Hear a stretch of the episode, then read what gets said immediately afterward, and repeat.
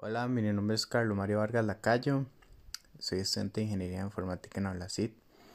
Eh, mi MOXI es sobre el curso de Seminario de Investigación de Costa Rica y el mundo. Y el tema o el nombre de mi MOXI se llama el deterioro, el deterioro de Costa Rica durante la pandemia. Básicamente lo que hablo de mi MOXI son sobre los indicadores económicos y sociales que encontré en dos noticias.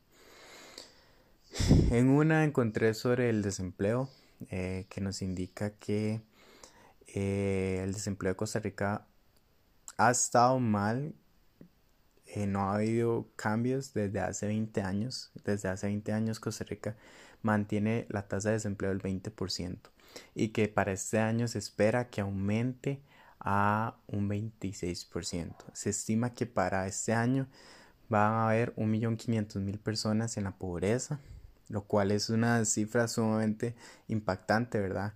Y que no solo por la pandemia se han visto afectados, sino por las protestas de los últimos días, ¿verdad? Que eh, muchas personas cierran calles y, y las microempresas y medianas empresas se han visto afectadas, ¿verdad? Porque depende de la venta de sus productos durante eh, de sus productos eh, en la venta, ¿verdad? De, de, salir a venderlos y todo esto, ¿verdad?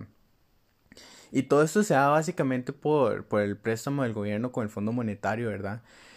Que propuso eh, soluciones que no son las adecuadas o que realmente el el pueblo costarricense pide eh, mejores opciones y que el gobierno las puede dar, pero se están yendo por un camino muy fácil y que no es lo correcto, ¿verdad?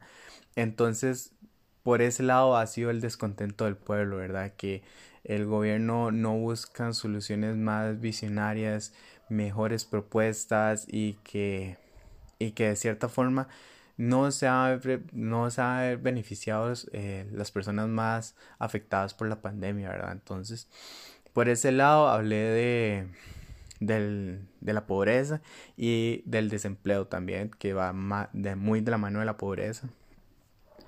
Se dice que para este año eh, va a aumentar la, el desempleo. Eh,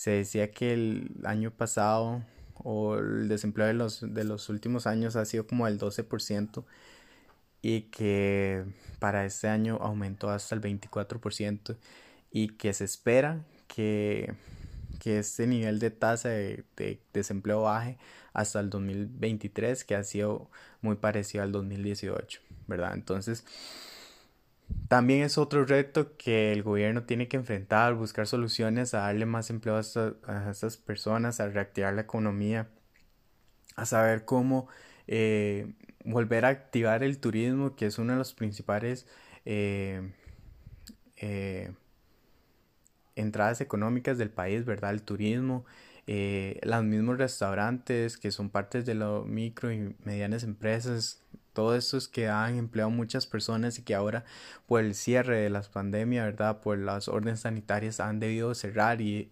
muchas personas se quedaron sin, sin empleo. Entonces, por ese lado es sumamente importante que el gobierno tome iniciativas de mejorar soluciones o tomar nuevas medidas para que se reactive toda esta parte económica.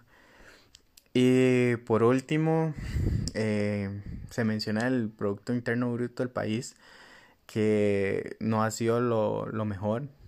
Eh, para el 2018 y 2019 solo creció un 2,1%, que es un crecimiento demasiado insignificante y que para este año se pronostica que ese, que ese Producto Interno Bruto va a ser negativo. Entonces, esto un gran reto para la nación y más para los líderes políticos que ya no, no se necesita una visión política, sino como personas sean capaces de manejar la estadística. En una noticia leí que las personas que manejan la estadística son personas visionarias porque manejan tanto el presente como el futuro. A la toma de decisiones que saben cómo están pasando los problemas y cómo saben cómo arreglar esos problemas en el futuro. Entonces, eso es lo que necesita el país, personas que manejen la estadística, que sean valientes y busquen las mejores soluciones. Y básicamente eso fue lo que hablé en mi, en mi, en mi Moxie y nada más.